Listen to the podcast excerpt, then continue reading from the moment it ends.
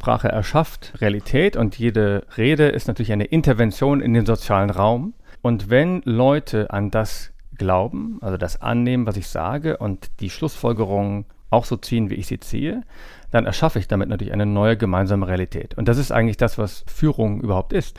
Man sagt immer über äh, Steve Jobs oder andere große Gründe, dass sie ein Reality Distortion Field um sich herum schaffen. Also ein realitätsverzerrendes Feld, weil sie so fest an irgendwas glauben, dass Leute, die sonst sagen würden, auch hör mir auf, auf den Mars fliegen, eine Million Leute, Kolonie und ist alles unrealistisch, kannst du doch nicht. Oder eine äh, wiederverwertbare Raketen oder eine neue Autofirma von 0 auf 100 bringen, hast doch keine Chance.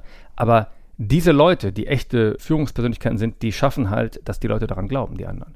Und wenn die Leute daran glauben, dann koordinieren sie ihre Handlungen entsprechend, dass dann auch die Möglichkeit besteht, dass das entsteht, was ich den Leuten erzählt habe.